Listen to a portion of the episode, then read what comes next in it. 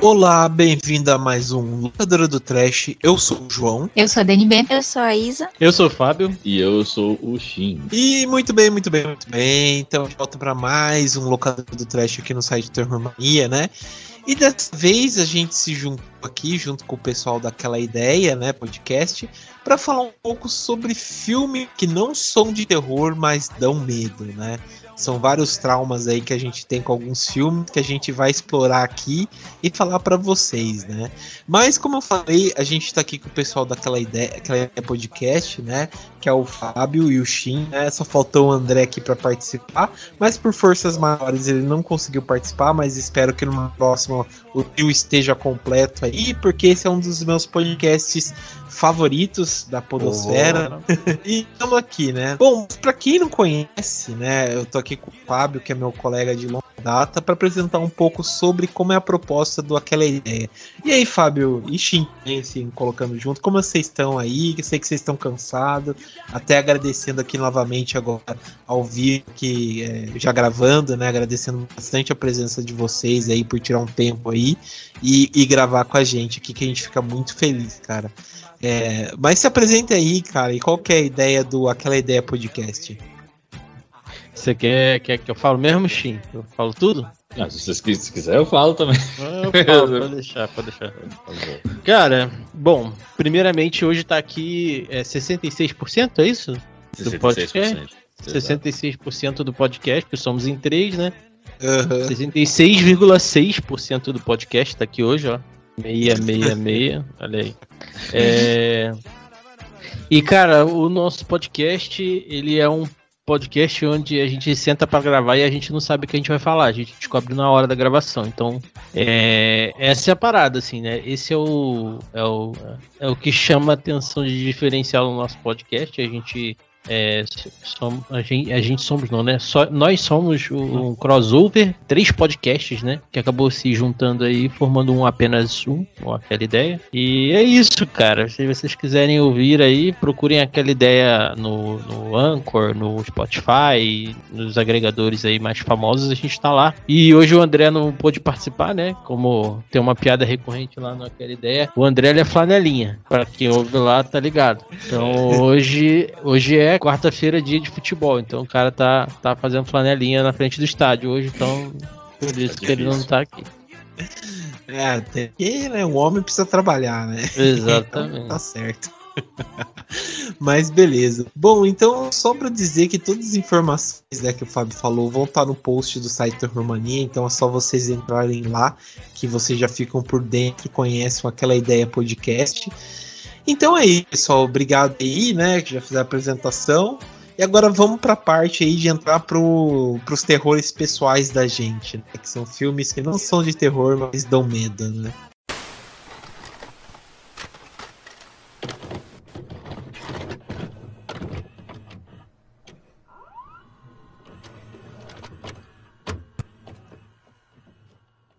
Vamos na parte dos recados aqui do Loucura, né? E dessa vez, infelizmente, a gente não tá com a Isa, mas tô com a Dani. Dani, tudo bem? Olá! nem, nem tem mais emoção, né? Mas tudo bem, tô igual aqui de novo. É, é o Azagal do, do locador do Flash, né? Mas beleza. Bom, estamos então de volta, pessoal. É, vocês perceberam que semana passada aconteceu várias coisas ruins. Sei lá, acho que eu tô no meu inferno astral. Infelizmente não saiu no programa é, da semana, mas é, em recompensa vai sair um muito bom, né? Essa semana, quer dizer, na outra semana, né? Tô me adiantando aqui, mas vocês vão entender. Esse programa é bem legal. Mas enfim, é, as informações que vocês devem saber sobre o, o locador do Trash, sobre o Terror Mania, vocês encontram nas nossas redes sociais, né? Tanto Facebook, Instagram e Twitter. Vocês encontram na, no arroba terrormania 666, né? Lá tem todas as informações, todos os conteúdos que a gente sempre posta, né? E para você que não, não quer seguir a gente nas redes sociais, não quer saber de nada, só quer ouvir o podcast, você pode assinar o feed, né? No Anchor FM, é só procurar a locadora do Trash. Vocês vão assinar o, o nosso nosso feed, né? Acabei de falar. e vocês vão poder acompanhar toda vez que sair um episódio novo. Vocês vão poder acompanhar lá direitinho. E também, pessoal, você às vezes não quer entrar num feed, quer aproveitar as coisas da modinha aí, quer, sei lá, os serviços de streaming, dá para vocês ouvirem também podcast no Spotify, no iTunes, no Amazon Music, que vocês encontram a gente só ir na No Deezer também, né? No Deezer, bem lembrado, Dani. Muita gente vocês encontram. É verdade, verdade. E vocês encontram a gente lá pra ouvir, né? A gente tá até no. Daqui a pouco vai estar tá até no carro de som lá do que de sabe ovo. Alugar um, um, carro de ovo pra ficar passando locadora na rua. Ou, ou aquela, aquela lenda urbana que nunca passou do, da pizza por 10 reais lá que vende pra vocês falarem aí. Eu nunca ouvi isso daí, mas enfim, Não é, lenda, não é lenda urbana, não. Já comi muito. eu tô louco passe aqui pra eu comer também. E tô viva, hein? Isso é, isso é bom. É importante. E lembrando também que a gente tem a nossa loja, né? É, pra você, além de ouvir, poder vestir o Terror Mania, só ir lá no terrormania.minestore.com.br. Tem várias opções de camiseta, baby look, várias cores, várias estampas. E o melhor de tudo é que tá tudo em promoção. Então dá pra você comprar a camiseta e ainda sobra dinheiro pra pizza. É verdade, isso é uma boa. Sobra dinheiro pra pizza, dá pra aproveitar bem mesmo, né? Então entra lá, compra aí, galera, pra ajudar a gente e vocês também ficarem bonitos aí andando com as camisetas do Terror Mania, né? E também, pessoal, é o seguinte, você que gosta de ouvir música no Spotify, também gosta do podcast, né? A gente tá com uma surpresa em dobro, né? Que é a, que a trilha sonora que a gente coloca aqui no programa, né? Então vocês percebem que tem uma trilha de fundo aqui no programa, às vezes as pessoas perguntam, ai, que música é essa que toca no programa tal e tal. Então a gente sempre deixa disponível através do nosso site né, do Terror Mania o link, né, das músicas que a gente usa no programa, né? Então é só clicar lá que aparece as músicas para vocês ouvirem também. Viu? Melhor que usar o Shazam. Muito mais com certeza. com certeza. E também para você que quer ver os filmes que a gente comentou aqui, né? Às vezes você tá ouvindo, não dá tempo de pegar todas as dicas. Nós somos pessoas muito informadas, a gente fala muita coisa. É, você pode procurar a gente lá no Filmol, né? Só procurar o perfil do Terror Mania. É, a gente sempre faz a lista com os filmes citados no episódio da semana, tá tudo separadinho lá, então você pode adicionar a gente, seguir as listas. Tanto os filmes da pauta principal, quanto os filmes que a gente cita, recomenda aqui por fora, também fica tudo lá na ordem guardadinho. Sim, sim. Vocês curtirem lá também. E também, pessoal, é o seguinte, você que que quer falar com a gente e tal, quer fazer um contato mais profissional para divulgar página, né? Ou às vezes outro é, conteúdo que vocês fazem, a gente sempre pede, né, para vocês mandarem um e-mail para a gente, que é o contato@terrormania.com.br, né? A gente sempre reforça que fica um contato mais profissional, é uma coisa que a gente sempre usa, né, o e-mail, e às vezes fica perdido em DMs, essas coisas de rede social, né? Que às vezes a gente não entra com tanta frequência por conta dos corres do dia a dia, né? Então o e-mail é uma coisa mais profissional e vocês conseguem falar com a gente por lá, né? Então, só repetindo, é o contato arroba terrormania.com.br. Aproveitando, falando de e-mail, é, quero até pedir desculpa por questão do Facebook, né? Que eles mudaram o layout. Então, às vezes, não chega pra gente a notificação da mensagem. Então, às vezes, a gente demora para responder. É, no e-mail é mais rápido, né? Já tá tudo lá, mas rede social acaba se perdendo. Então, se for algo muito importante, manda por e-mail, como o João falou.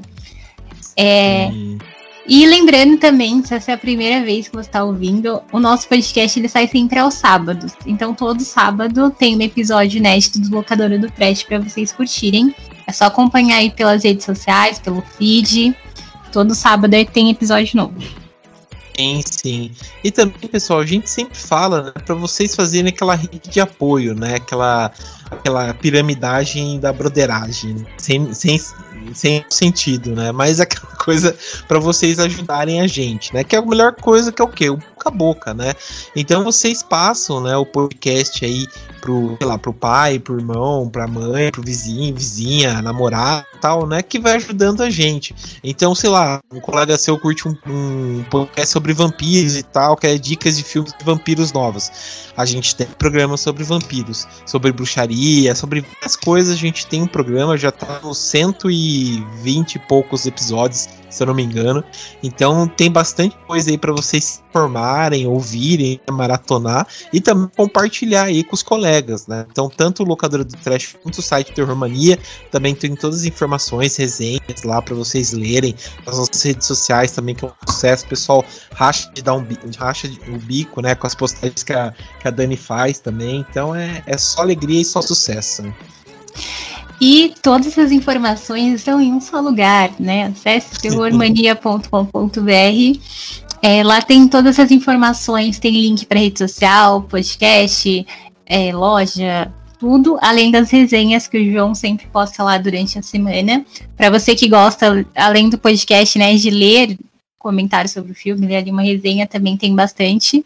Então vocês encontram tudo lá, tá? É, lembrando também um detalhe que às vezes as pessoas perguntam, né? Mas cadê o endereço do site? Bloquearam a gente, então joguem aí no Google que aparece, tá? O Terror Mania. Sim, sim. Ou vão em peso no, no Instagram. Instagram ah, perdão, Instagram também tá, mas no, no, no, Twitter. No Twitter lá, que é mais legal, uma rede, uma rede muito mais legal que vocês também encontram a gente direto com os links e tal, ou faz como a Dani falou também. Entra lá, coloca no Google que aparece a gente.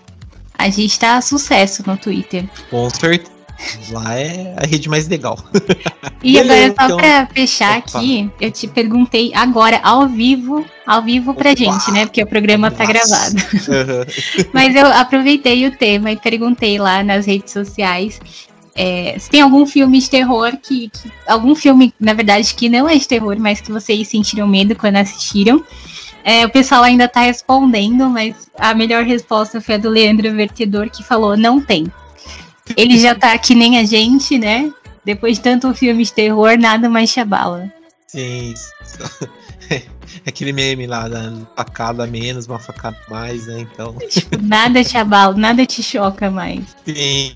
Aquele vídeo lá do cara que é assaltado, daí ele, tipo, ele tá comendo, ele se entrega a carteira, o cara com a arma na cabeça, ele tá comendo normal, né? Então é isso. É, a gente tá assim. É, mas beleza, então. Obrigado aí, pessoal, que mandou as mensagens aí também, né? Aquela curtida. Obrigado, então é isso. Bom, então vamos pro programa que tá bem legal e até mais.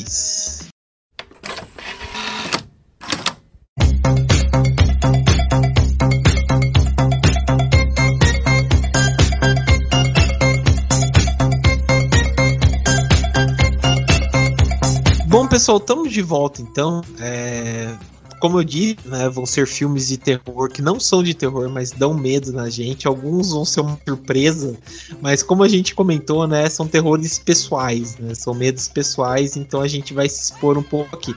Então até é legal que se vocês quiserem continuar é, essa conversa no, nas nossas redes sociais, vocês podem falar por lá também quais são os filmes que não são de terror, mas dão medo em vocês, né? É, então daí vocês podem comentar lá. Então a gente vai comentar, começar com a Dani e aí, Dani, fale pra gente aí qual que é o filme que não é de terror, mas dá medo em você. Bom, acho que o meu é o menos, o menos assustador e talvez o que menos faça sentido, mas a gente tá num momento aqui terapia, né? Então. é, eu fiquei muito em dúvida com esse tema, porque eu uh, gosto muito de ver documentários também. Acho que tem muita coisa bizarra no mundo real. Mas eu vou guardar isso para outro, outro podcast.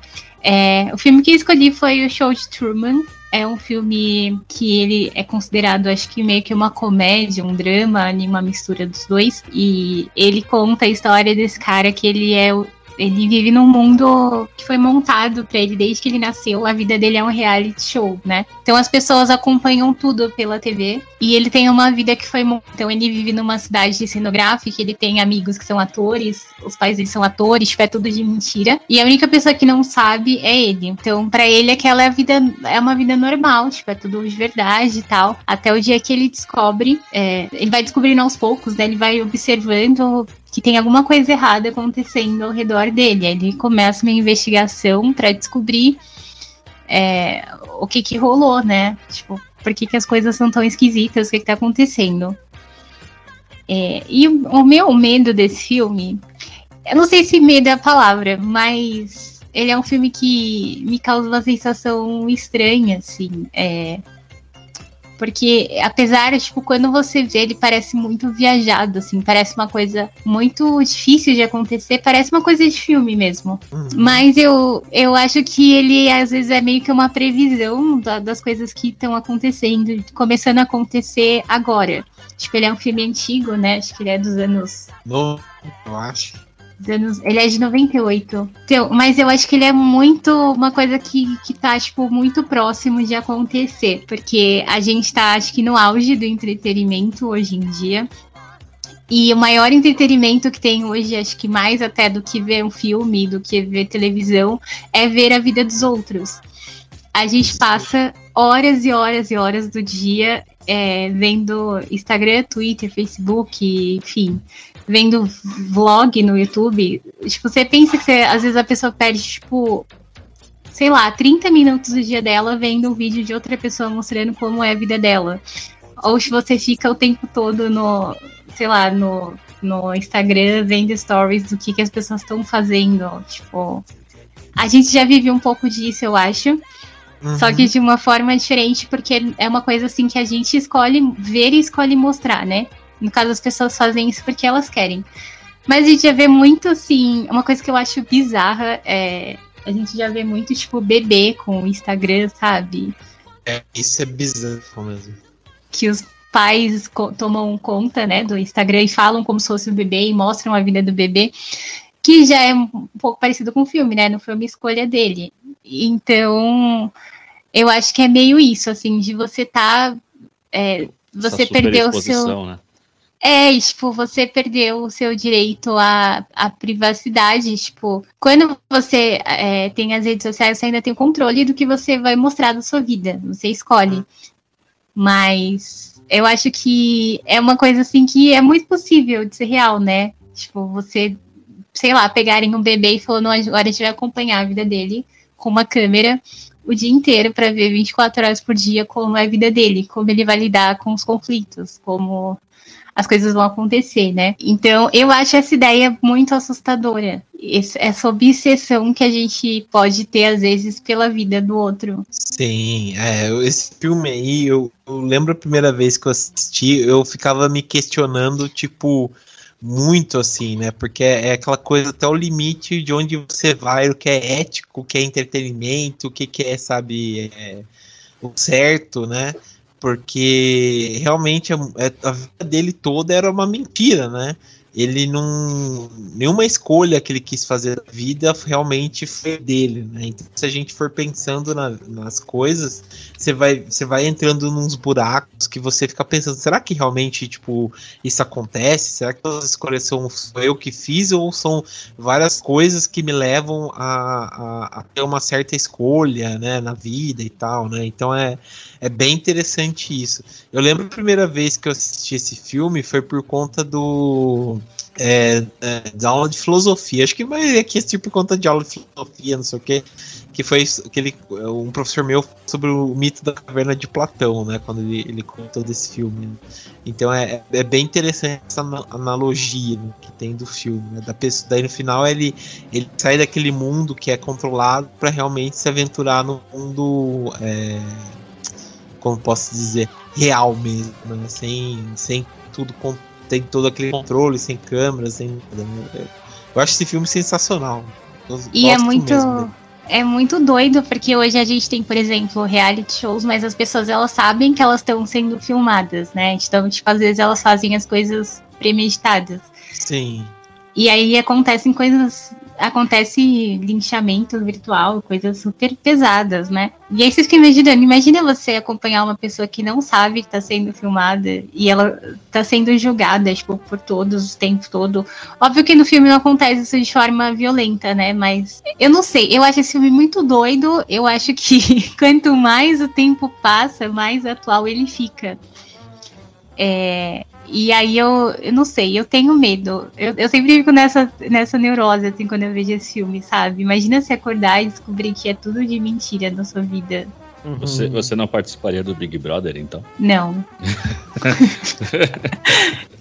Jamais. É o medo eu, eu odeio. Não, não é tipo é, medo do, do julgamento, mas eu acho um negócio desnecessário, sabe? Não, é, é desnecessário o... mesmo. É, esse, esse pensamento aí da Dani, eu tive esse mesmo medo com Matrix. Tipo, hum. da gente Sim, viver Matrix. numa realidade, né? É, é, uma realidade controlada por alguém, assim. Tipo, é claro que hoje em dia, né? Eu tenho quase 40 anos, não penso mais nisso, mas é, quando oh, eu era perdemos o Fábio, então. o Fábio. É. Estamos numa é, não, não, não é, não, não é, não é isso. Não penso, tipo, o Fábio dos 15 anos pensava, cara, será que questionando a realidade, assim, sabe? Tipo, hoje em dia eu não questiono mais, mesmo porque a realidade, a minha realidade de hoje é o fruto do que eu fiz no passado, né? Então, e assim sucessivamente, né? Para frente também. Então aí eu fico pensando, ah, eu acho que não, né? Só se, sei lá, de repente alguém descobrir que a gente tá. Mas o próprio show de Truman eu assisti na época, assisti na locadora, na, na, alugado. E, cara, puta, não me pegou o filme, cara. Assim, eu não reassisti, sabe? Mas eu, eu, eu não me pegou, achei chato, achei. Não sei. Eu acho que é porque eu já não gosto de reality show. Hoje em dia eu não gosto, não assisto. Não tenho paciência, não tenho. Cara, se, se eu tô ouvindo um podcast e aí começa a enveredar pra Big Brother eu paro de ouvir. Se eu tô assistindo um vídeo no YouTube e enveredar pra, pra, pra, pra Big Brother, eu também paro de assistir, porque eu não gosto, assim, não gosto mesmo. Eu acho, acho fútil demais o, essa parada do. Não que eu seja superior, nossa, eu não sou. Eu sou fútil pra caralho também, mas não desse tipo de futilidade, né? É... Você se acha melhor que eu? é... Eu não, eu não gosto, acho muito. Acho idiota, porque assim, eu não. Eu não sei. Eu acho que as pessoas mentem demais nesses programas, então. Ah, não, não consigo, assim, sabe? Você falou do Big Brother, eu lembrei que no, no Naem, assim, a gente fez, né, um, um, um, episódio. A gente, na verdade, a gente tem dois episódios, um sobre o Big Brother do ano passado e um Big Brother desse ano. Esse ano teve Big Brother? Nem lembro mais. Mas acho que teve. teve. né? É, então. Aí a gente, a gente comenta sobre as coisas do Big Brother. Não, e assim, o, o X e o Ed, que são meus companheiros lá no Ninguém Aqui é Nerd, eles, eles são bem fãs, assim, de Big Brother. Eles assistem e tal, e eu sou... Assim, eu não assisto Big Brother, mas como todo mundo em volta de mim assiste, eu acabo sabendo quase que tudo que acontece. Mas eu também acho, assim, meio desnecessário esse negócio de, tipo, ficar se expondo, sabe? É, só de olhar pelo Instagram das pessoas, que, tipo, cara, põe foto de cada coisa. Já vi gente dando fazendo stories que tava entrando no motel, tá ligado? Eu, tipo, cara, não precisa ficar sabendo disso. Caralho, é, não precisa saber disso aí, não, velho. Depois as pessoas uhum. caem matando em cima de vocês, você não sabe por quê. Então, cara, é menos, né? Uhum. Vamos combinar. Então, eu, eu, eu compartilho desse medo um pouquinho também. É, essa exposição das redes sociais eu acho até ok, assim, na, não nesse ponto, né? De você falar que você tá indo no motel. Mas eu ok porque, assim, ali é você que tá protagonizando sua própria rede social, né? No, no, no Big Brother, por exemplo, ou então outros, outros reality shows que existem, né? Milhares de reality shows. As pessoas estão sempre disputando o protagonismo, né? Então eu acho. E é uma disputa sempre desleal, porque, cara, é, é, é você não tá sendo você, sabe? Tipo, porra, você tá disputando uma coisa para ganhar dinheiro. E sei lá, eu não sei, cara. Eu acho que eu não sou a melhor pessoa para para julgar, velho.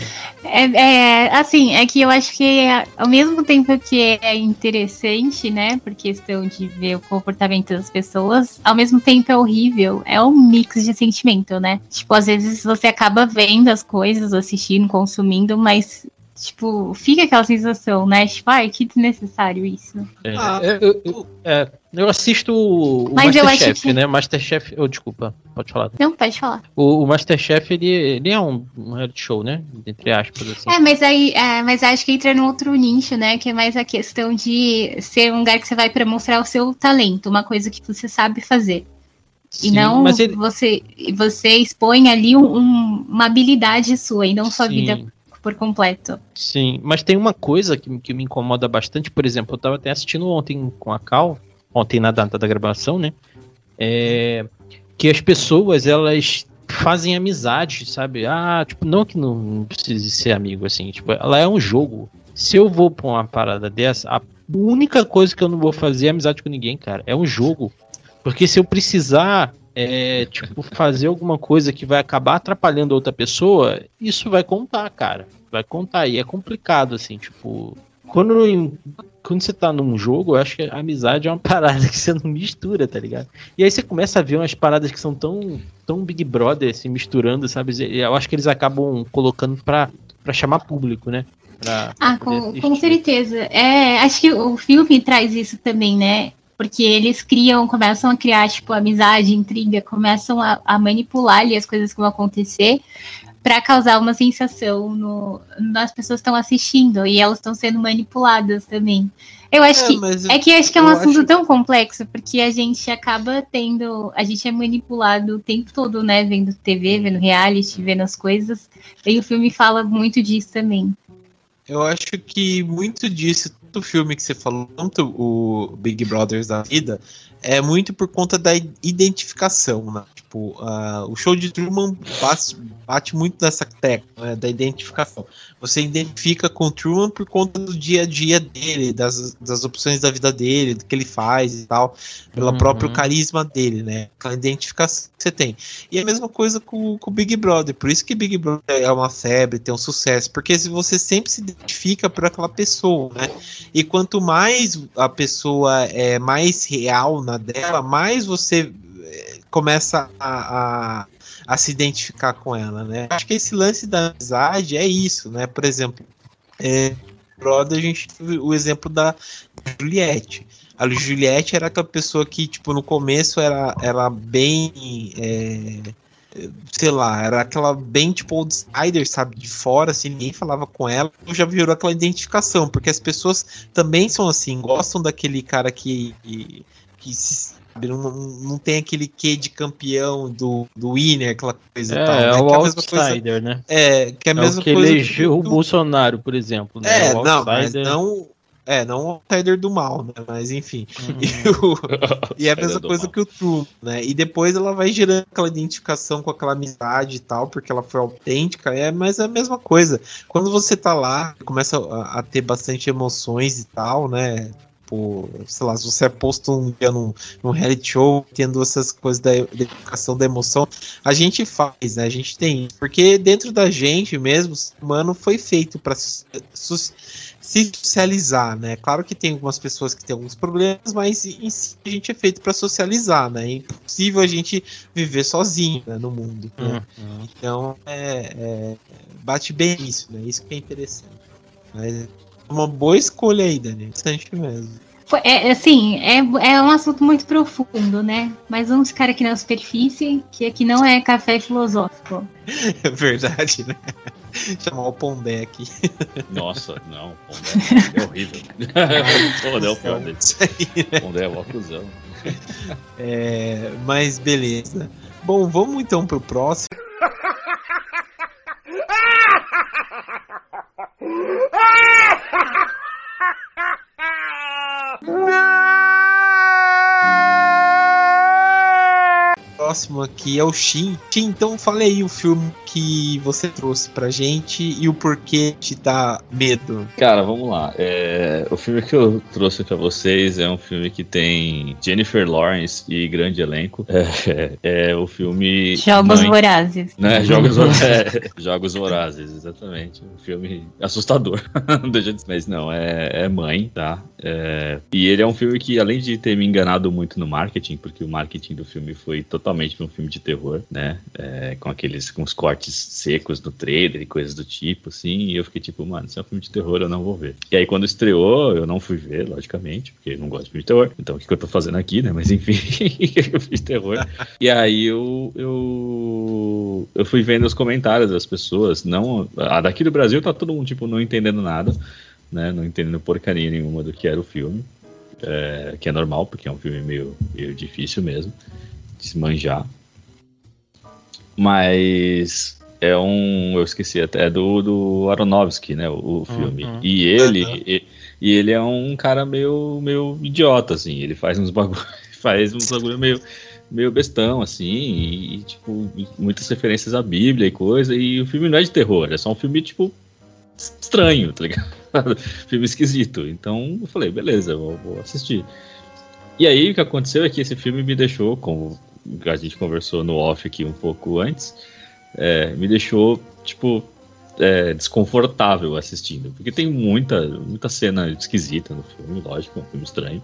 Uhum. É, é uma recriação de Bíblia total, né? Tipo, a, a, Bíblia cuspida no filme. Não tem, não tem como você, você não, não, não ver isso, isso rolando. Mas tem algumas imagens meio assim, tipo, perturbadoras. Primeiro, gente sentando na pia, né? Não gosto de gente sentando na minha pia. Não, Sentem na minha pia. Isso, é, é assustador foda, né? ponto uhum. de vista, do ponto de vista de quem tem casa para cuidar. Não, não sentem na pia. Tem. É, mas ao mesmo tempo tem, por exemplo, principalmente a cena que quando já tá chegando mais no fim, e aí então já fica com um aviso de, de spoilers aqui, tá? Pra quem não viu o filme. É, pare agora e volte vá pra frente aqui. É, principalmente quando eles, as pessoas começam a, tipo, buscar o bebê, e aí, tipo, o bebê morre, tipo, quebra o pescoço do bebê. Eu fico tipo, gente, tá acontecendo? Eu tava no filme, tipo, ai meu Deus completamente desconfortável, querendo que o filme acabasse logo, mas porque eu não queria. Não porque eu não tava gostando, porque eu não queria, tipo, ver mais essas cenas muito fortes, sabe? Tipo, muita coisa acontecendo. Então eu até saí com um pouco de dor de cabeça do filme. E é um filme que eu não assisti de novo, eu preciso reassistir esse filme, na verdade. Com uma cena, uma cabeça um pouquinho mais em paz, assim. Mas é um filme que eu, sei lá, eu, eu gostei de ter visto, mas ao mesmo tempo também não gostei da experiência, porque me deixou meio, meio perturbado. Eu não sei se vocês tiveram essa, essa vibe também do filme, se só gostaram, mas eu achei o filme bem, tipo. É, ele é, é estranho nesse sentido de deixar desconfortável, sabe, no filme. Esquisito. Sim. Aí eu, eu falo assim, tipo, eu, eu lembro que teve muita é, especulação sobre o filme, sobre o que ele é e tal. Eu, eu, eu, na verdade, não assisti no cinema, não assisti nada, né? Achei o filme e bati por, por baixar mesmo, né?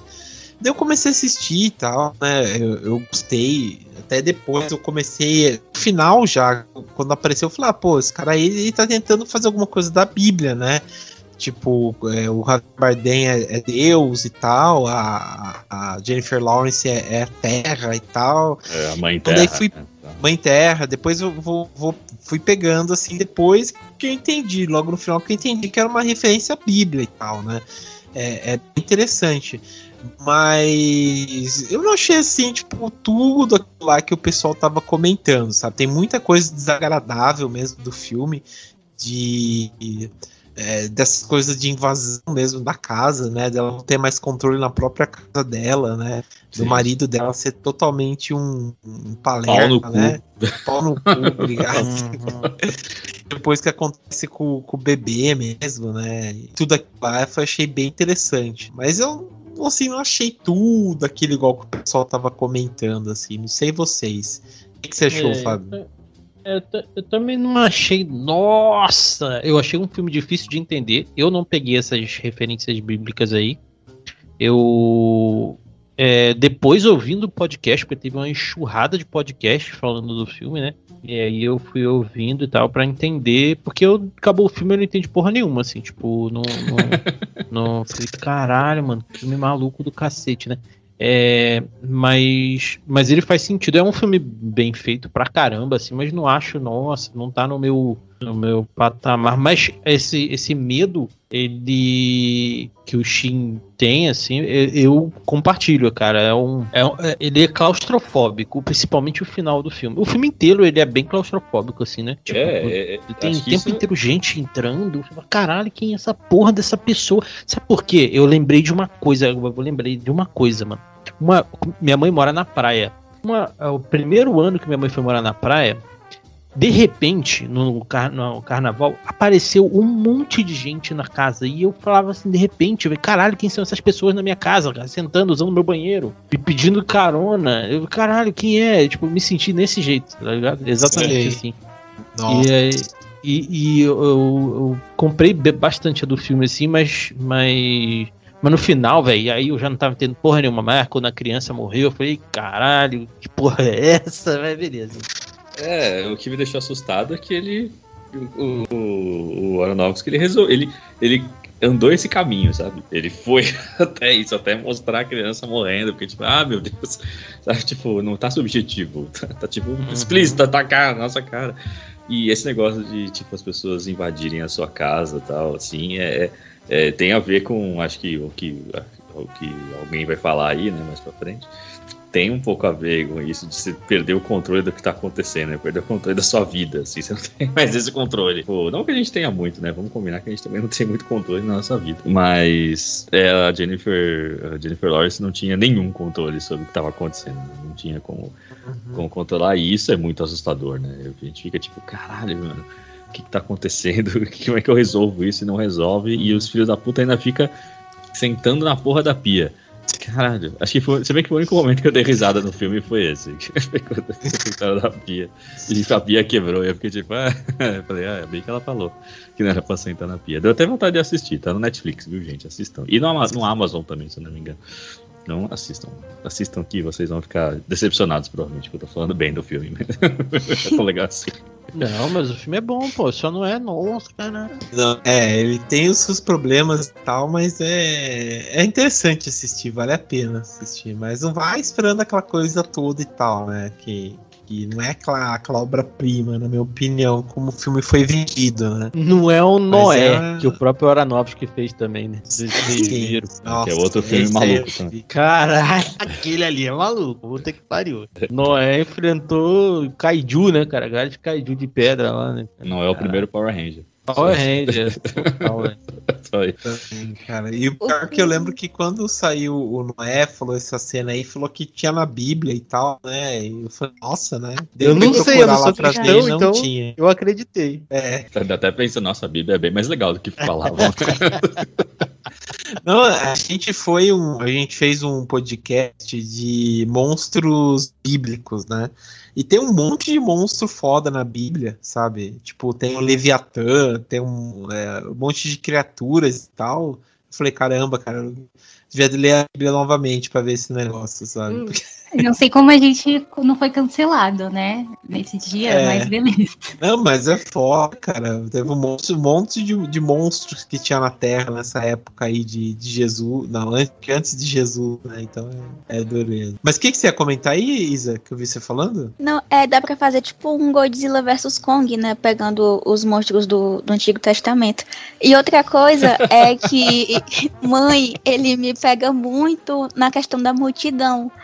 Porque eu, eu fico bem desconfortável com multidão, sabe? Daí quando começa a encher a casa de gente, eu vou ficando muito mal, eu vou começando a suar frio. Eu tenho medo de shopping desde antes da pandemia, daí já dá pra tirar o desconforto que eu fiquei. Porque é como se tudo fosse dar errado por causa da multidão, sabe? Que é o que realmente acontece, né?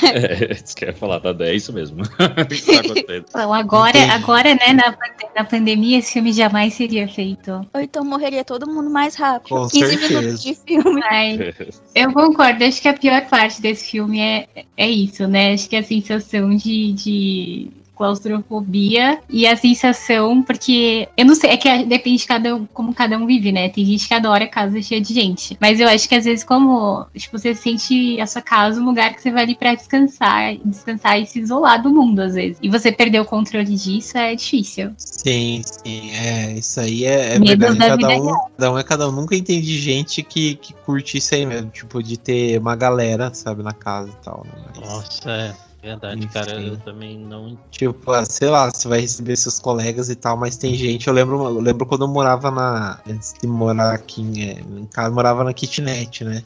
Putz, era um inferno, porque tinha uma, uma vizinha lá que ela vivia com uns. Acho que uns seis, sete pessoas, sabe, à noite na casa e tal.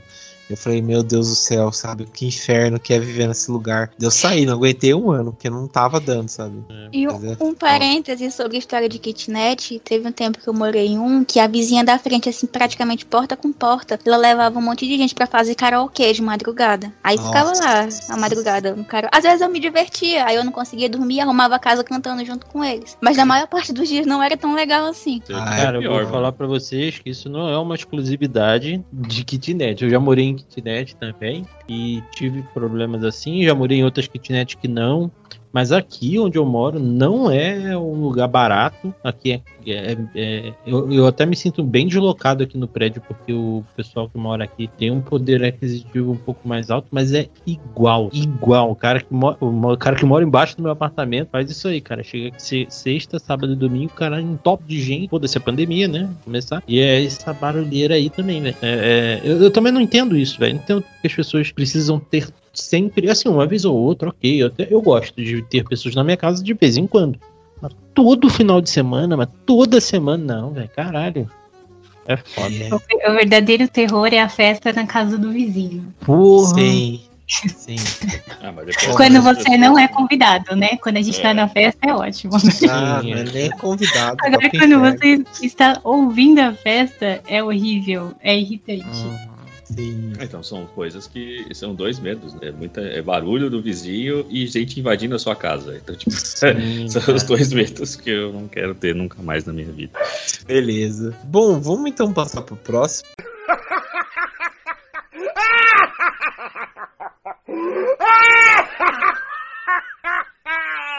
Ah, o próximo a falar é a Isa. E a Isa, que filme que você trouxe pra gente aí? Eu vou falar do Mistérios da Carne, o Mysterious Skin, que é do Greg Araki, que ele é, foi baseado num livro do mesmo nome, de, só que foi outro autor, o livro. E ele foi lançado em 2004 no Festival de Veneza, só que ele só foi distribuído assim ao redor do mundo no finalzinho de 2005. E tem pessoas bem conhecidas no elenco. Tem o, o Joseph Gordon-Levitt, do 500 Dias com Ela, 10 Coisas Que Eu Odeio em Você, e o Brad Corbett, que é o é um dos invasores lá do Funny Games, do Violência Gratuita, do Michael Haneke. Aí são Uhum. pessoas que a gente tem até aquela lembrança de já ter visto em alguns outros lugares. E o medo desse filme é porque é uma coisa muito real, sabe? Ele conta a história de dois jovens que são completamente diferentes entre si. Um deles é um rapaz que é bem tímido, bem recluso, e ele acredita em aliens, ele é fissurado nessas coisas de alienígenas e, e OVNIs e tudo do tipo. Porque ele acredita que quando ele tinha oito anos ele foi abduzido. E por isso ele criou toda esse empenho em estudar sobre alienígenas. Aí ele não tem amigos, ele não sai de casa e a vida dele é isso. Já o outro jovem é um rapaz que é inconsequente, que ele usa drogas e ele se prostitui. Ele sai com praticamente todos os homens dessa cidadezinha, que era uma cidade pequena no, no Kansas. Daí a gente vai conhecendo eles ao longo da história, vendo como eles estão hoje em dia e os acontecimentos que fizeram eles ser quem eles são hoje. Tanto o rapaz que acha que foi abduzido, quanto o rapaz que vive essa vida assim mais desregrada. Daí, logo no início, a gente descobre que eles dois jogavam no mesmo time de beisebol quando eles tinham oito anos. E assim, é, a família dos dois tinha uma que parecia mais estável, a outra já era uma coisa mais desregrada. O Brian, que é o rapaz que, que acredita em alienígenas, ele vivia com os pais dele e a irmã dele. Só que o pai dele era um homem um pouco violento, sabe? Ele via acontecendo as coisas com o filho dele. Se o filho dele tava com algum problema, ele ia lá e ficava gritando, reclamando. E a mãe dele já era mais legal, só que ela não tinha muito tempo para ele, que ela passava o dia fora trabalhando. Já o Neil, que é o outro rapaz, que é o que se prostitui, ele vive só com a mãe dele. E a mãe dele, apesar de amar muito ele, a gente vê que ela realmente gosta dele, mas ela é meio irresponsável, sabe? Ela fica saindo com homens na frente dele, ela deixa ele, ela sai para viver a vida dela e deixa ele na, no time de beisebol, que ele é o melhor jogador, e ele acaba se, passando muito tempo com o, o técnico, com o, o, professor do time. Uhum. Daí logo no início a gente descobre que esse professor do time não era tão boa pessoa assim, ele não tinha intenções muito boas com, com o Neil. E a gente vai ele vai apresentando coisas, sabe? A casa do cara é cheia de brinquedos, aí ele começa a elogiar demais o menino. Daí vai passando um pouquinho, aí realmente acontece o que todo mundo esperava. Esse professor, ele abusa dessa criança, só que ele faz tudo de uma forma que parece que é uma coisa boa, que ele ama o menino e que eles têm alguma espécie de relacionamento. E ele fica incentivando com doces, às vezes ele dá dinheiro. E ele fica dizendo que, que ama muito ele e tal e vai perturbando completamente a cabeça da criança. Isso dura um verão, daí ele vai embora. Daí, a partir desses flashbacks que a gente vai tendo, a gente também vê alguns do, do Brian, que é o rapaz dos alienígenas. Ele tem vagas lembranças assim de estar tá num, canto azul e ter uma mão estranha pegando nele, e ele só lembra disso vagamente em alguns pesadelos. Mas a memória dele, no dia que aconteceu isso, né, essa abdução, apagou durante cinco horas e ele não consegue lembrar mais de nada, porque foi um trauma muito grande para ele e ele não consegue. Ele só tem esses flashbacks assim, pesadelos. A última coisa que ele lembra, que ele também era do time de beisebol, é de tá lá e tá chovendo muito e dele acordar em casa com o nariz sangrando. Inclusive, esse sangramento dele, ele perdura o resto da vida dele. Quando ele tá sob alguma situação muito estressante, ele começa a sangrar pelo nariz, enfim e ele tem muita dificuldade em socializar. Daí o filme ele vai apresentando né, a vida deles dois. O rapaz em busca de respostas sobre alienígenas e fica vendo documentário e pessoas dando depoimento na televisão. Nisso ele acaba até pegando amizade com a moça que era de uma cidade vizinha, que ela também tinha esses relatos de, de abdução alienígena. Enquanto isso a gente vai também vendo a, a vida do Neil, que é um negócio bem deprimente, sabe? Ele fica saindo com os homens da cidade e ele tem dois amigos, só que ele não consegue se conectar de verdade com ninguém. Ele é ele aparenta assim ter um olhar vazio, tudo trauma, né, que ele carregou dessas coisas durante a infância dele e que esse professor sumiu. Depois de tudo que isso que aconteceu, o professor sumiu sem deixar rastros. Talvez algum pai tenha descoberto alguma coisa, enfim. Mas em relação ao caso dele, ninguém sabia. É, não vai chegar a ser um spoiler, porque a história ela deixa isso um pouco claro, né, que o rapaz da abdução talvez não tenha sido uma abdução e algum trauma que ele passou passou que foi muito grande e ele não consegue lembrar por conta disso. E realmente é. Esse, os dois rapazes, né? Eles tinham esse tipo de envolvimento com o professor. Só que um deles internalizou como se aquilo fosse bom, tanto que ele guardava fotos deles dois juntos, gravações de, de áudio, enfim, com, como se fosse um relacionamento de verdade ele guardava essas recordações como se fosse um relacionamento de verdade, mesmo sem ser, né? Porque a gente sabia que era um abuso. Enquanto esse outro, ele ficou com um trauma tão grande que ele passou a sangrar pelo nariz, ele voltou a fazer xixi na cama e desmaiar do nada, porque ele não conseguia lidar com o peso do que tinha acontecido. Uhum. Daí, quando a gente vai vendo a situação que cada um tá, esse que acreditava, né, que ele realmente tinha um relacionamento com o professor, as consequências para ele são piores, sabe? Porque apesar da mãe dele ser assim próxima, ele, mas ele não tem limites de nada. Tanto que ele sai quando quer, volta quando quer, sai com todo mundo e todo mundo pedindo: não, cara, toma cuidado, pode acontecer alguma coisa. Daí ele vai para Nova York e lá as coisas são bem diferentes do que era na cidade dele, que era uma cidadezinha do interior. Lá ele acaba se envolvendo com pessoas que estão com doenças graves, assim, cheias de, de feridas. E a gota d'água, é, essa cena é bem, bem pesada. Essa cena foi é, foda. Que inclusive o cara não era nem ruim, sabe? É porque ele era tão sério, esse que contratou, né, o rapaz. Porque como ele era cheio de feridas e tal, ninguém queria encostar nele. Daí ele contratou os serviços desse rapaz para ter contato humano. E não para manter uma relação em si, mas só porque ele queria ter contato humano com alguém, porque ele era tratado como um monstro que ele tava à beira da morte já. Só que o pior de todos, que é a gota d'água, que até antes dele voltar para a cidade dele, é um homem. O rapaz fala: Não, tem coisas que eu não faço e tal. Só que o cara obriga ele, aí acaba estuprando o rapaz, batendo muito nele. Enfim, ele fica todo machucado e volta para casa da mãe dele. Daí lá ele reencontra o rapaz que, que era amigo dele, né? Na, não amigo, né? Mas era do mesmo time, que passou por isso, e conta para ele toda a verdade do trauma e de tudo que aconteceu. Só que é muito desconfortável esse filme, porque ele acaba dando detalhes demais, sabe? Do que tinha acontecido. Inclusive, algumas cenas justificam, alguns gatilhos que fazem esse rapaz sangrar é porque ele lembra de coisas que esse homem fez ele fazer e ele acaba desmaiando, sangrando pelo nariz por conta do trauma. Mas enfim, é, esse filme, ele não tem um final feliz, né? A gente sabe que os dois descobriram a verdade, entenderam que aquilo que aconteceu com eles não era certo, só que não deixa uma mensagem de otimismo. Fala que a vida deles vai ser assim, que eles nunca vão superar o trauma e que a única coisa que podia ser feita para que as coisas melhorassem era mudar o passado. Só que isso era impossível de fazer, então a vida deles era essa. Cada um ia ter que aprender a lidar com os traumas e a vida é isso. E assim, esse filme, ele dá medo porque é uma coisa que a gente sabe que acontece de verdade, né? Não é ficção. Apesar da história em si, né, ser baseada em um livro e tal, mas a gente sabe que é o tipo de coisa que acontece todos os dias e às vezes bem perto da gente a gente não faz nem ideia. Eu acho que o terror do filme é esse. E a gente vê, principalmente o, o Neil, que é o, o rapaz que usa drogas e tal, que a gente vê ele se metendo em cada buraco e fazendo tanta coisa assim inconsequente, porque é como se ele não se sentisse nem vivo mais. Ele disse que a última vez que ele se sentiu vivo de verdade era quando ele estava com esse professor, que a gente sabe que não era certo. E é bem deprimente ver o que a vida dele se tornou por conta disso. Sim, eu pesei sim. o clima, né, do negócio.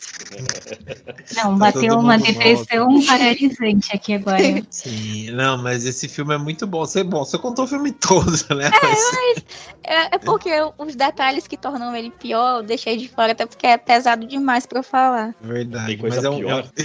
Tem. Meu Deus. Mas é um puta de um filmaço mesmo, sabe? É bem pra você deixar você inquieto em relação a várias coisas, né? Principalmente a, a, sei lá, a primeira vez que eu assisti esse filme, eu vi que tinha o, o Joseph Gordon-Levitt, né? E é um cara que sempre tá em produções mais mainstream e tal, né? Tipo, sei, sei lá, ele fez o Batman, fez 500 dias com ela, como a Isa falou.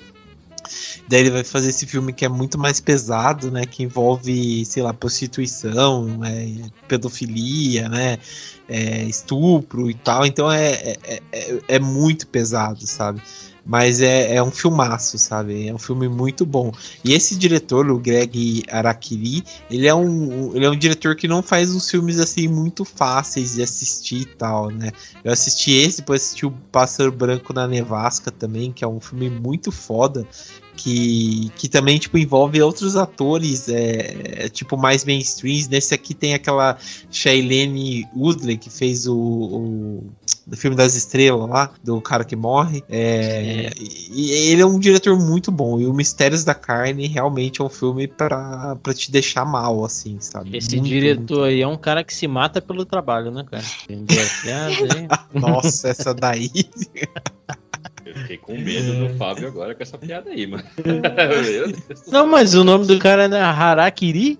É, Ara... é eu desculpa. Aí, pô, caramba, tem que explicar minha piada, cara. Vamos embora desse podcast. Tchau. O outro filme que eu ia trazer, inclusive, era sobre Harakiri. Só que depois eu assisti ele de novo e eu vi que ele não era tão assustador, daí eu trouxe esse daqui. Cara, é como um filme sobre do suicídio não é tão assustador assim, cara. Você tá doido?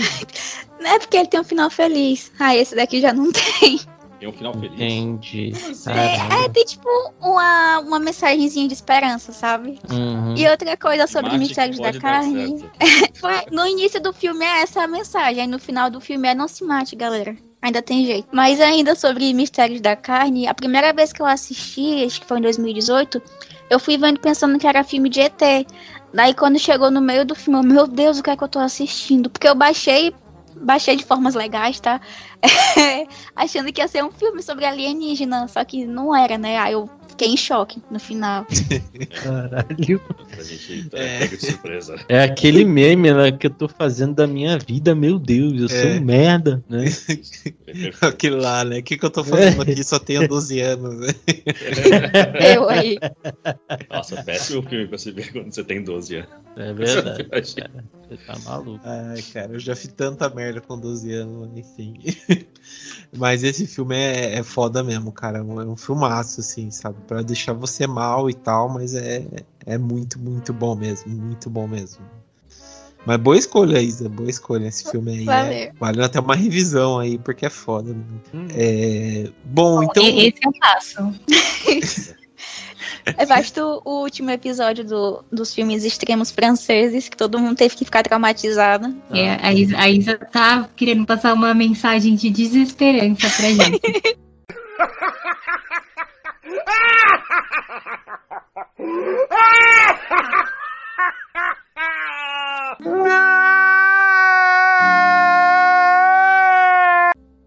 Mas traz aí, Fábio, que filme que você, que você trouxe pra gente? Pô, cara, vamos lá. É, eu trouxe o filme, eu não queria dar muito spoiler sobre esse filme, porque ele é um filme do ano passado, é um filme que até ganhou o Oscar do ano passado, que é Meu Pai, ele chama aqui no Brasil, né? No original é o The Father, com Anthony Hopkins e tudo mais. É um filme que mostra a deteriora, deteriorização da mente de uma pessoa que tem Alzheimer. E esse filme, ele, ele cara, eu geralmente não uso essa palavra, mas esse filme é genial. Esse filme, ele é, ele é incrível, cara. Eu fui assistir sem saber, sem, sem saber de nada, né? E sem. E sem pô, dar nada pro filme também, né? Apesar dos atores. Tem a Olivia Colman também, que é foda pra caralho. Uhum. É... Anthony Hopkins. Tem o Anthony Hopkins, né? Claro. É... Que já, e aí... é uma figura assustadora por si só, né? Eu Exato. tenho um pouco de medo dele. É, pelo, pelo background dele, né? É, ele é assim, mas, cara, no filme. É ele é um senhor, né, que tem Alzheimer e que o filme ele retrata, cara, exatamente uma cabeça de uma pessoa que tem que tem Alzheimer. Assim, foi, foi muito bem feito, porque eu tive uma pessoa que teve Alzheimer na minha família que foi praticamente daquele mesmo jeito, assim, sabe? E o que me fudeu mais no filme que me deu medo é essa parada de você você perder quem você é. Sim, eu acho nossa. isso é hum. isso é extremamente assustador assim, né, cara? Quando acabou o filme, Ai, eu desculpa, eu meio... você, Desculpa, então, você já tá falando, eu tô lembrando já do final, já tô quase começando a chorar, cara, porque é, é foda, cara, né? não, o filme, cara, eu não choro com filmes, é muito difícil, assim, eu não chorei com esse filme, mas esse filme me causou uma outra parada, eu vou falar mais pra frente. Uhum. E aí, cara, assim, ele, esse filme, ele, ele não tem um final feliz também, cara. Tipo, é um filme. Ele é um filme totalmente triste, assim. Todo, todo filme é triste. Principalmente se você teve alguém na família com Alzheimer, é, é, é de uhum, fuder. Uhum. Sim. E. Mas recomendo que assista, porque é uma experiência inacreditável, assim, tipo. É totalmente diferente, assim. Ele, se eu não me engano, ele tá para alugar só, não tem, ele não tá ainda em nenhuma plataforma. Então ele tem que fazer os seus corre aí pra assistir. Mas o que me pegou nesse filme, cara, porque pegou nesse ponto, né? Primeiro de, de eu ficar pensando o filme inteiro, caramba, mano.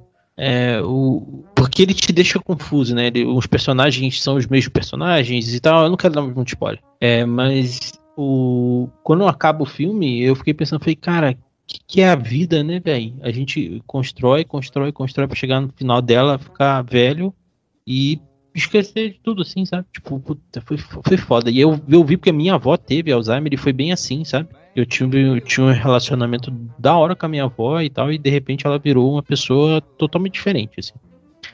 E, cara, o, o que esse filme me causou foi assim, eu não consegui dormir na noite seguinte.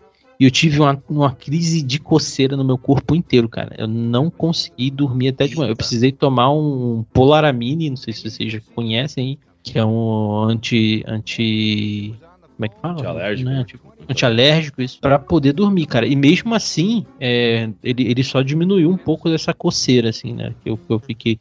Tipo, parece que eu tava com um bicho no meu corpo, cara. Eu nunca senti isso a noite inteira, assim. Eu já senti isso, tipo, ah, pegou um. É, sei lá, tomei um monte de picada de mosquito, já aconteceu, então já é, é, é isso que, que, que, foi essa sensação, mas no corpo inteiro, assim, tá ligado? Sim. E aí foi, por isso que eu também fiquei. Foi um filme que me deixou assustado. Que eu falei, caralho, mano, eu nunca fiquei assim com um filme, cara. E, tipo, desse jeito, sabe? Abalado, assim. E aí, por isso que eu resolvi trazer o filme pra cá, pra gente discutir. Vocês assistiram? Vocês têm alguma, alguma, alguma experiência com esse filme? Ou até alguma experiência parecida com a do filme? Ah, eu. Bom, vocês querem falar aí ou. Eu ia falar só que é, eu não assisti o filme, tá? Eu não assisti o filme justamente porque eu sabia que era sobre Alzheimer e eu também perdi a minha avó por causa disso, né?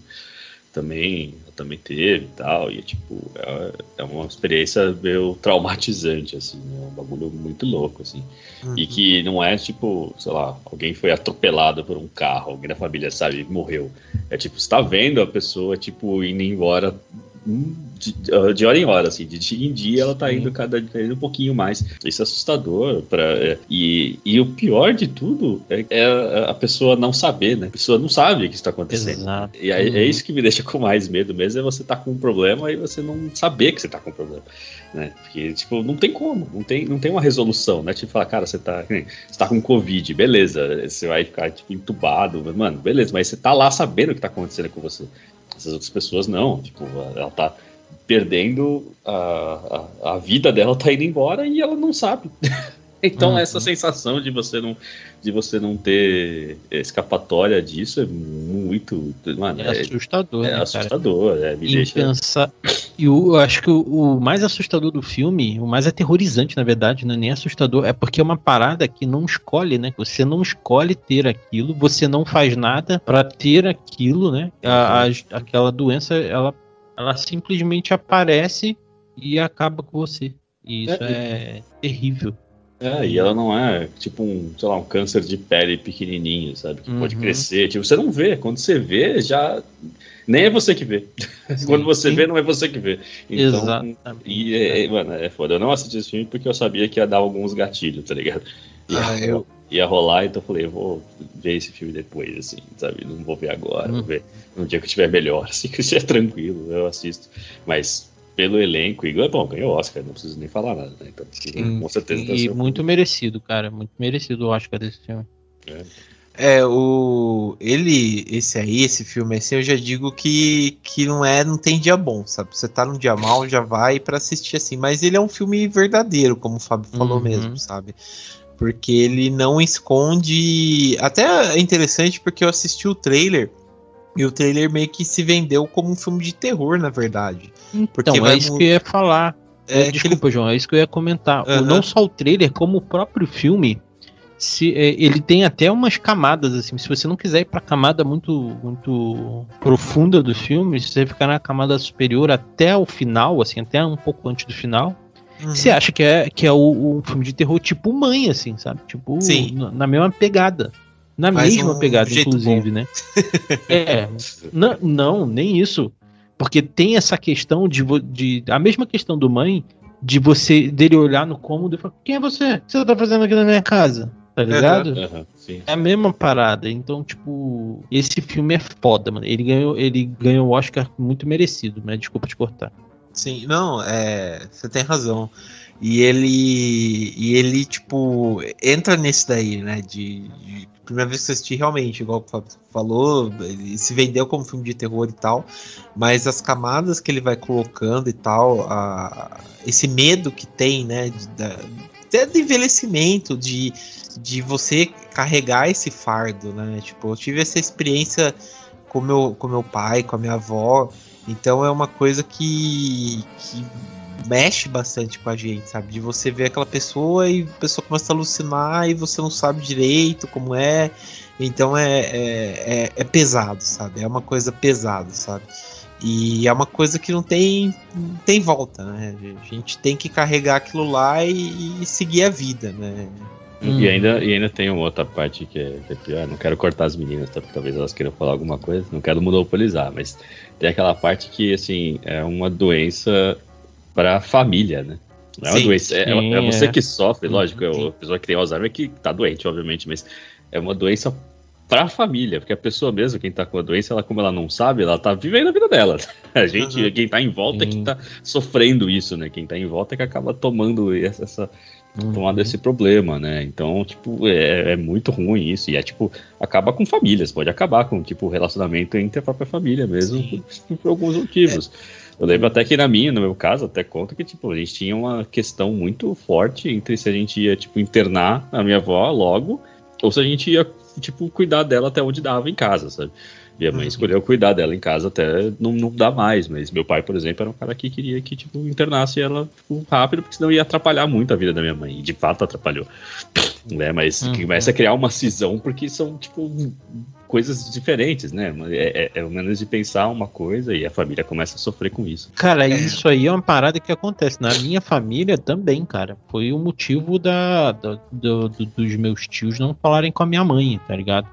Então, assim, é uma, é uma parada que vem pra fuder. É só isso. Não tem, ela não tem, não tem outra parada, cara. Ela vem e fode todo mundo que tá ali, velho. Isso é um caralho, mas infelizmente a gente tá, tá aí, né, cara? A vida, a vida é isso, né?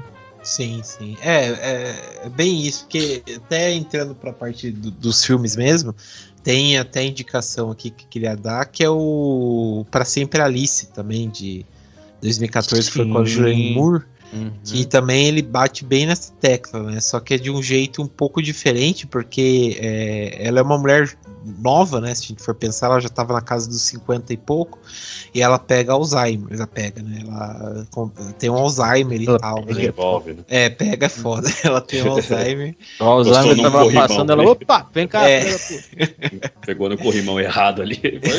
Fudeu. Não usou máscara. puta, É.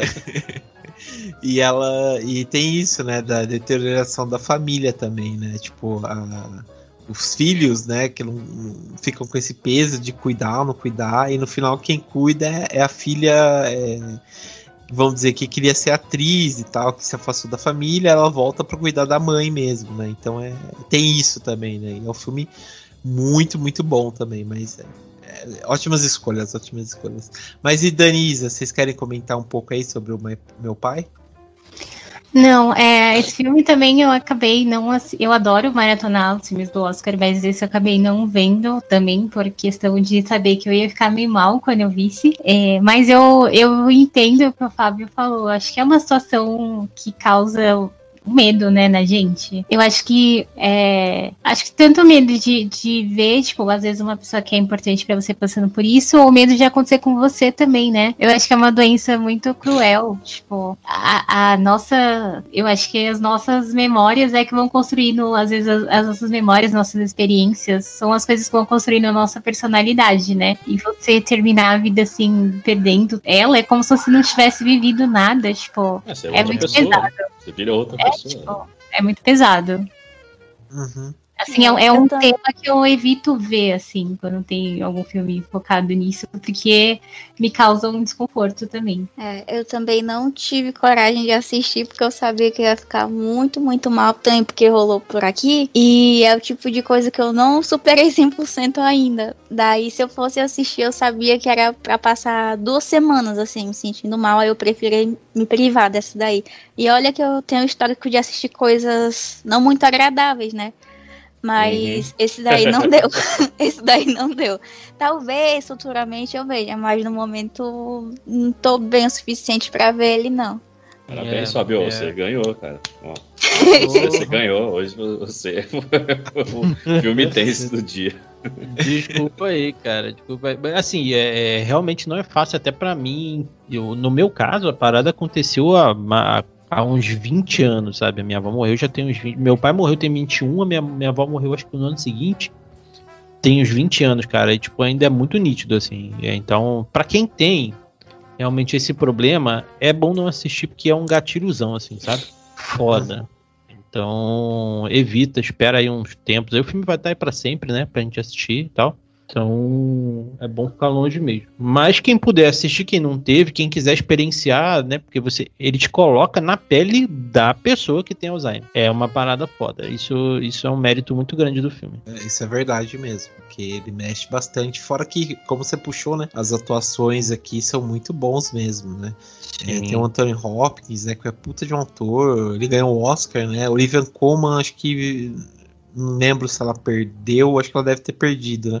E também tem o, o Rufus Self, que ele faz uma das cenas mais desprezíveis, que ele dá um tapa na cara dele É, cara. do Tommy Uhum. Hopkins e tal, que você fica, sabe, querendo socar a cara do cara, né? E é foda porque quem tem, quem já passou isso sabe que na verdade, não, na verdade não sabe se aquilo é um tapa ou não, né, cara? Porque isso acontecia, minha avó falar pra minha mãe que eu batia nela e, cara, dentro tava em casa, tá ligado? É foda Sei. isso. É, é. É foda. É, Não, tem. e é difícil ser, eu não sei, eu não, como eu não vi o filme, eu não tenho certeza da cena, mas é, é tipo o filho que agrediu o pai, é isso?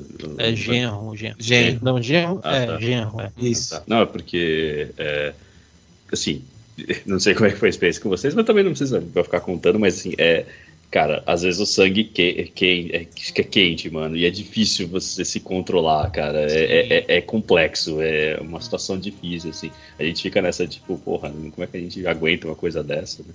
Como uma pessoa faz uma coisa dessas, mas é que você, não- você não passa, né? Ali Hum. todos os minutos com a pessoa, você não sabe o que a pessoa tá passando todo dia, né? Então é foda, Sim. é difícil. Eu não, não julgo, não gosto. Também não vou julgar, porque não sei a história das pessoas, né? Aí é difícil falar. É, o legal do filme é que tudo fica dúbio. Tudo, tudo, tudo. Até o final. É, É engraçado. E é, é foda isso. Porque o filme ele, ele te consegue deixar tão, tão bolado que você fala: caralho, será que esse final do filme é isso mesmo, cara? Será realmente? E é, e aí é, é isso. A gente vai ficar dando muito spoiler, né, cara? Eu, eu acho, não acho legal dar spoiler desse filme, porque pra quem quiser assistir é legal. O filme recente também, né? Bem recente também. Sim. Sim. É, ano passado, vale muito a pena. Bom, então eu vou passar pro meu, então, pra, pra gente já encerrar aqui.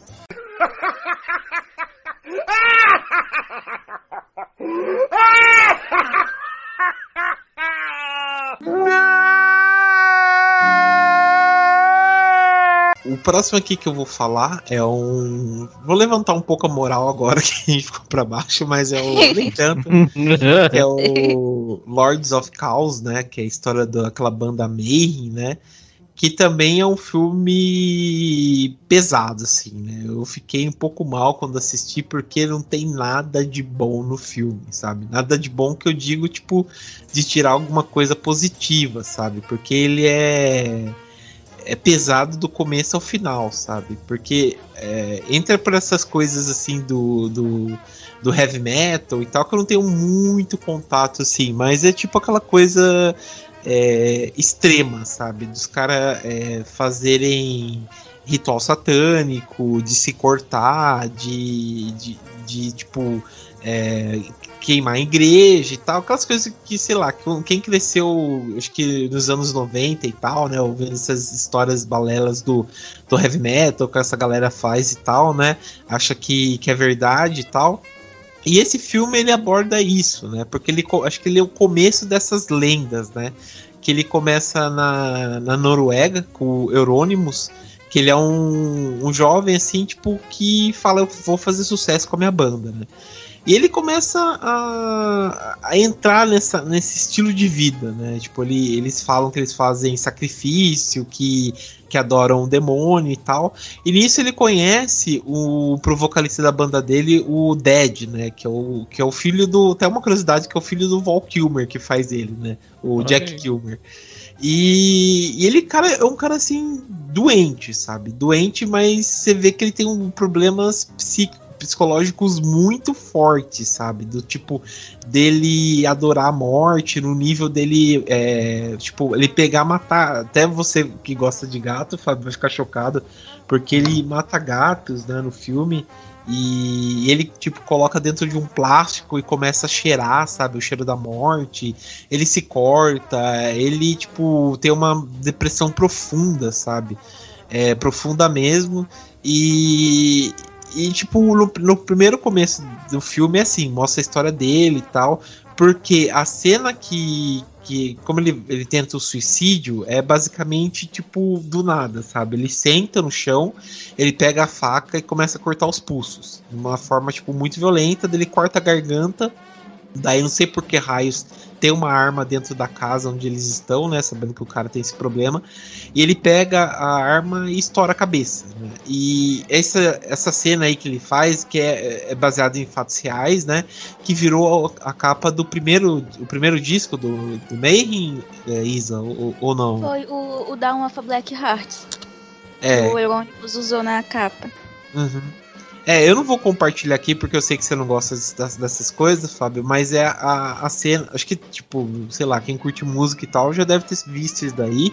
Que é a cena, o, a capa do álbum do disco é a cena que do, do, do suicídio, né? Então é a cabeça Caralho. do cara explodida. O Eurônimos foi lá, tirou uma foto e colocou como capa do álbum, né? Caralho. Então é, é, a cena de um é, é, a cena de um crime real que tá, né? É. Que só uma curiosidade é que, inclusive, ele mudou a cena. Em vez dele ver o amigo dele lá morto e chamar a polícia, ele mudou as coisas de canto para ficar mais fotogênico e botou, tipo, a faca na mão, a, a arma em tal canto, pra foto poder ficar mais impactante. Em vez de ver o amigo dele morto e chamar a polícia, ele fez lá a direção de fotografia dele e tirou a foto. E, é. Beleza, hein, cara. E o, cara não, não, é mas o, não, mas o interessante é que é isso, porque é aquela coisa do do, tipo você levar aquele personagem seu até a última consequência, sabe?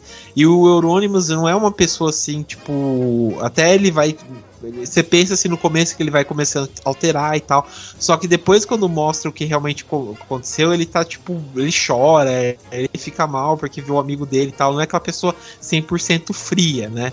E, e, vai mostrando isso. E ao longo do filme, depois que passa dessa cena aí do, do logo no começo, assim, a gente pode dizer que, que o amigo dele morre, eles encontram um outro cara que é o Varg, né? Que ele é. Ele é tipo o. O, o, ai, o cara do Foo Fighters lá, que é multi-instrumentista, David Grohl, né? Que o David, acho que o primeiro disco do Foo Fighters ele fez tudo, ele né? Ele cantou, tudo, né? gravou tudo. E ele, o. E o Varg, ele também é um cara bem talentoso, sabe? Ele, tem, ele fez a banda lá. Era só ele, aquela banda chama Buzum. Né? Isso. E ele gravou, né? tipo, bateria, baixo, cantou, fez tudo naquela porra lá. E ele, e, tipo, ele é muito talentoso e o Herônimo chama ele pra banda, né? Pro, pro Mayhem, né? Só que os caras, tipo, tem um, um entra dentro desse negócio de falar, ah, cara, é, a gente é foda, a gente é mal e tal, e eles fazem um círculo, né, que é o Black Circle. E eles começam a falar de fazer atrocidades, né? Então, por exemplo, o Varg é, queima igrejas, né? Então, tipo, ele vai queimar as igrejas da Noruega, tipo, igreja que tem desde o século IV, que é patrimônio, ele invade e queima as igrejas. Daí tem um outro cara que ele começa a. ele quer assassinar uma pessoa que ele, ele até achei isso aí ridículo, porque o cara ele fica assistindo muito filme de terror. Então, tipo, tem uma cena lá que ele tá assistindo o, o, o, Dead, o Bad Brain, né, do, do Peter Jackson lá, e, e, ele fica assim, hipnotizado. Depois ele tá assistindo o Evil Dead, ele fala, ah, cara, deve ser muito legal esfaquear uma pessoa, né? Então, tipo, dá a entender que, tipo, filmes assim, um pouco mais trashes e tal, de terror, levam uma pessoa a cometer esse tipo de coisa, sabe? Então eu já fiquei meio que. Né? É, que eu já fico é, assim de. É, né? é adaptagem. É, é. E, e, daí, beleza, né? Daí depois o cara, esse cara realmente mata uma pessoa, né? Daí ele conta e tal, daí todo mundo fala, cara, você é muito foda porque você matou. Então, tipo, fica meio que exaltando esse tipo de comportamento autodestrutivo, sabe? Destruir as pessoas perto e tal. E esse Varg, ele começa a, a, a querer se somar e tal, sabe? Falar que ele é o mais foda e tal. E ele manja o que que Euronymous faz, que é aquele cara que fica só na pilha, sabe? Falar, ah, é. Não, é isso mesmo que tem que fazer e tal. A gente tem que destruir a, a igreja porque eles. É, entraram na nossa cabeça, é, ele tirou fica todo. Só provocando os outros para fazer o bagulho, mas ele mesmo não faz nada. É, é esse mesmo, esse é, mesmo. É o Charles Manson, né? Isso, é, é, isso, é Charles Manson. E, e ele, tipo, o Euronymous e o Varg fala, né, mas você nunca falou isso, você sempre foi ao contrário disso e tal, né? Então chega num ponto que o Varg fica tão puto do, com o Euronymous que ele mata, né? O, o Euronymous e tal, até uma. É um final bem, bem chocante, assim, que você fica mal porque ele meio que tenta se resolver com esse Varg, né? Escreve uma carta para ele, é, passa um contrato e tal. E ele vai até o apartamento do, do Euronymous para matar ele, né? E as cenas, tipo, de facada e tal, é bem real, assim, sabe? E quem faz o, esse Euronymous é o Rory Kirk, né? Que é o, o irmão do Macaulay Culkin, né? E... E é muito bom, cara, muito, muito bom. Mas é um filme assim que você fica muito mal. Porque, por exemplo, se você tem. É, tá passando por alguma coisa de depressão, esse filme vai até o fundo nesse, nesse daí. É, até o vocalista mesmo se mata por conta da depressão, então as cenas que ele se mata, se corta, são bem realistas. Tem muito tipo, é, como se possa dizer, tipo exaltar, por exemplo, o nazismo em certas cenas, né? Que ah, acho que isso aí deve ser muito normal na Noruega, não sei, né? Porque os caras estão perto ali, né? E... Deve ser super normal. É, porque o, o cara tem tipo coleção, sabe? Tem uma, umas bandeiras da nazista, nazistas, né? Tem tipo os, eh, aqueles capacetes da SS, sabe? Então é. é... Filho da puta tem em todo lugar, né? Agora. Também. Inclusive, essa, essa questão mais nazista era muito do Varg, sabe? O Euronymous, ele flertava bastante com o comunismo, e tanto até umas correspondências que ele mandava pro pessoal do Black Circle e pro pessoal de outros países, ele colocava foice, martelo e tal na assinatura dele. Já o Varg, ele sempre flertou mais com o nazismo, tanto que ele coloca isso na própria questão musical dele. Tem muitas coisas que dão a entender, sabe? Essa vibe dele de neonazista. Inclusive, até hoje em dia mesmo, mesmo depois dele ter sido solto, né? Porque o assassinato que ele, quando ele matou o Euronymous, ele pegou 21 anos de prisão, daí ele realmente ficou os 21 anos preso e tal. E mesmo depois dele ter sido solto, ele ainda continuou com essas paradas aí de ficar, ai, supremacia branca e tal. Ele até ficou com raiva do filme. Eu até falei no grupo, né? Se o Varg tá com raiva, eu tô feliz porque ele disse que o que escolheram para o papel para interpretar ele não representava quem ele era, porque disse que o rapaz era acima do peso, não sei o que, e era perfeito.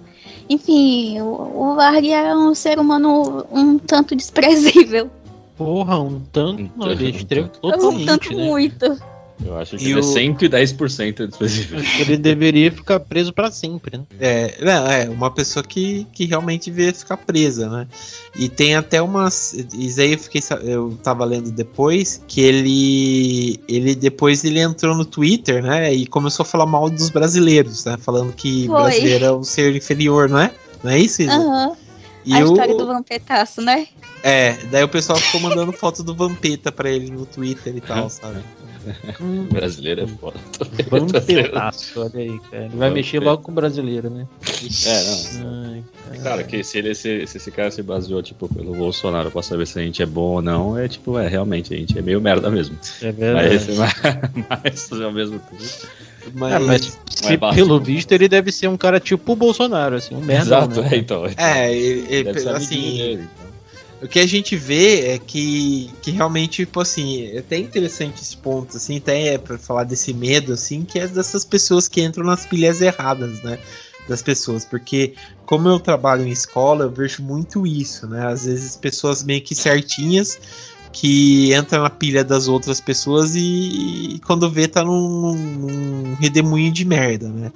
Então, é. por exemplo, no começo do filme dá muito a entender que o que o Varg era uma pessoa mais é, de boa, assim, né? Tipo, não tava cometendo esses crimes e tal, né? Até, tipo, tem uma, ele é vegetariano, ele não bebe, tipo, ele é, é meio que limpo, né? Porque o, o, o resto da galera é tudo porco e tal é uma pessoa inteligente, né? Mas aos poucos vai mostrando que ele sempre teve essa coisa dentro dele, né?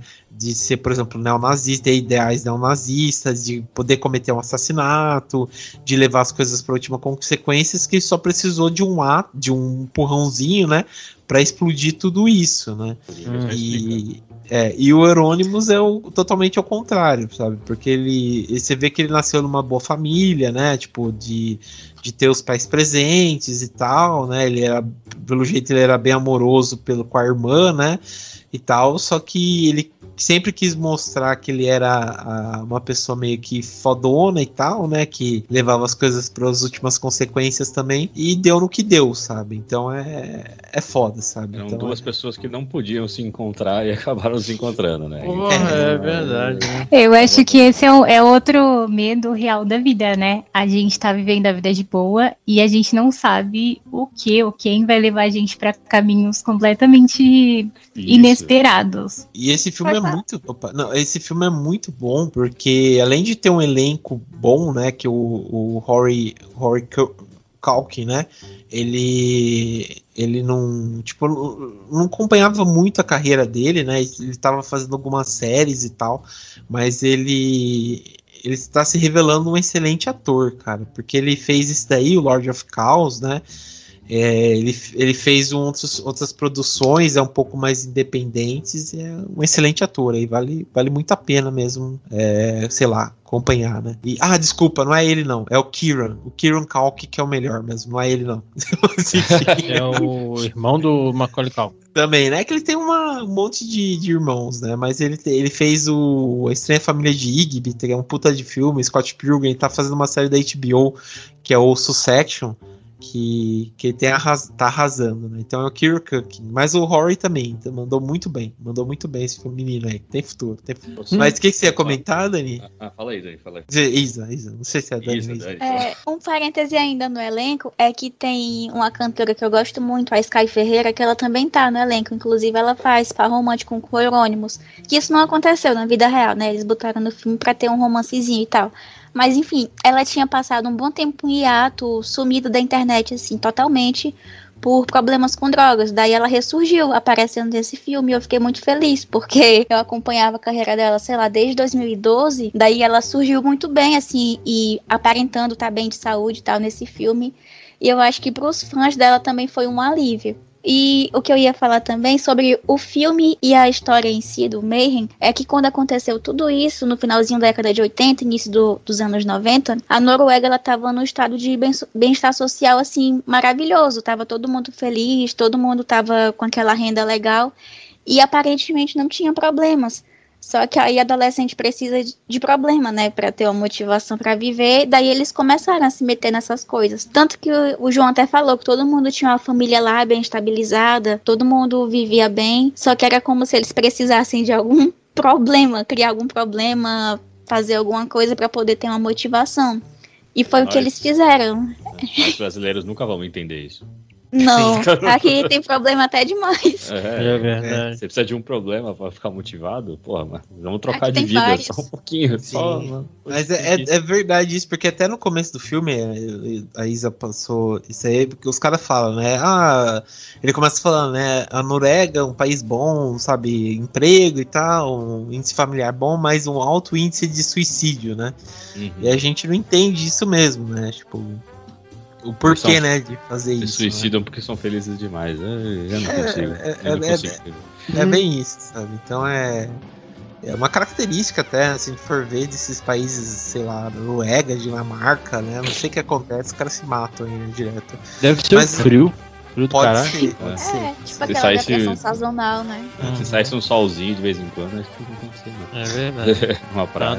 É, inclusive... Só falta ir pra praia, tomar uma cervejinha, né? Isso. tomar uma, uma sol. dois em um. Aí o DED tem muitas pessoas, assim, também pesquisadores da área da psicologia, da psiquiatria, que acreditam que ele tinha síndrome de Cotard que é que você acredita que você tá morto mesmo você estando vivo. Tanto que o pseudônimo dele era Dead e ele fazia várias coisas para poder ficar parecendo um cadáver. Ele não tomava sol de propósito porque ele queria ficar da cor de um cadáver pálido. Tem é aquela isso. parte também é, que o João falou do cheiro da morte, que ele cheirava animais mortos em sacos. Daí muita gente acredita que o, o grau do problema que ele tinha já estava desenvolvido por uma síndrome de Cotard e que o, o suicídio dele, né, foi só uma forma dele se livrar do fardo que era ainda ter um corpo que estava vivo. É, era todo mundo doido naquele meio. Falta de vitamina D isso aí. Porra, é. pra caralho. É, é isso. Tudo poderia ter sido resolvido com a viagem pro Brasil. Exato. Sim. Ou não. Ou não também. O que, eu, o que eu ia falar quando você estava falando de, de música, eu tava, você estava falando desse filme, eu estava lembrando de uma banda que eu gosto muito, que eu gosto muito. E assim, não tem tanto a ver com o assunto. Tem a ver com o assunto do filme, desse filme aí, né? Que a. Não sei se vocês conhecem a banda, imagino que não, mas é uma banda alemã que chama Skind. Não sei se vocês já ouviram falar dessa banda, alguém. É, ela esse é uma é um acho que é um trio ou uma dupla não sei de eletrônico que eles eles fazem músicas só sobre é, casos estranhos de tipo. De, não, não, é nem crimes, mas são casos esquisitos que não tem explicação, tá ligado? E, e tipo, crimes estranhos, assim. Então, tipo, tem o caso da- daquele. Da, da, daquela mina aqui no hotel dos Estados Unidos que, que foi afogada no. Cecil. Elisa Lam. Uhum. Isso, então, tem Sim. uma música dela, tem música do, do aquele tiozinho, tiozinho não, né? Aquele filho da puta lá que levou todo mundo pra América Central lá, para o Jim Jones lá e Jim tal. Jones. É, então, tem, tem várias músicas sobre esses casos, assim. Então, você tava falando da música, eu lembrei, eu falei, caralho, tem essa banda, mó legal. Ó, já, banda- já coloca de trilha sonora do podcast. É, é, é, é, é bem se vocês gostam de, tipo, é, esses negócios, tipo, eletrônico industrial, assim, é muito legal, cara. É muito foda. Se quiser, até Cara, mando. Sabe o que é bizarro? Você tá falando, você falou do Jim Jones, eu lembrei de uma coisa. Vocês lembram que o, o Chico Anísio tinha um personagem chamado Tim Tony? Não, não. mas isso é extremamente. Isso, isso é claramente o Brasil não sabendo parar com as regras. É, cara. Depois dê uma pesquisada, dê uma pesquisada pra vocês verem, cara. É foda. Eu lembrei, foi do o Tony Tornado, né? Que o pai dele foi um dos sobreviventes lá do massacre do Jim Jones. Quando Sério? falou, eu lembrei logo. Aham, o pai do Tony Nossa. Tornado, ele tava lá e sobreviveu. Ok, Nossa. essa informação é nova. hein? É, eu também não sabia, hein, cara. Caramba. Não, informação nova e aleatória, né? É verdade. Mas Aqui beleza. tem de Então tudo. ele devia ficar muito puto com a brincadeira do Tim Tony. Com certeza. Nossa, isso é louco. Meu Deus do céu, imagina. Mas beleza, pessoal. Pra gente se alongar muito, então quero agradecer aqui a presença do Fábio e do Shin. Obrigado aí, viu, pessoal, por tirar do tempo aí e conversar com a gente. Valeu mesmo. Ah, que isso. Nada. Quero, Foi um quero, fazer, prazer, cara. quero estar aqui com o André, mano. Eu quero estar aqui, André. Esse programa é um especial pra você, cara. Você. Sim, sim, quero que vocês participem aí. E também agradecer aqui a presença da Isa. Obrigado, viu, Isa? Ah, obrigado também. E também a presença da Dani. Obrigado, viu, Dani? Gratiluz. Gratiluz sempre aí, sem ter medo. Então é isso, pessoal. Obrigado aí e até mais.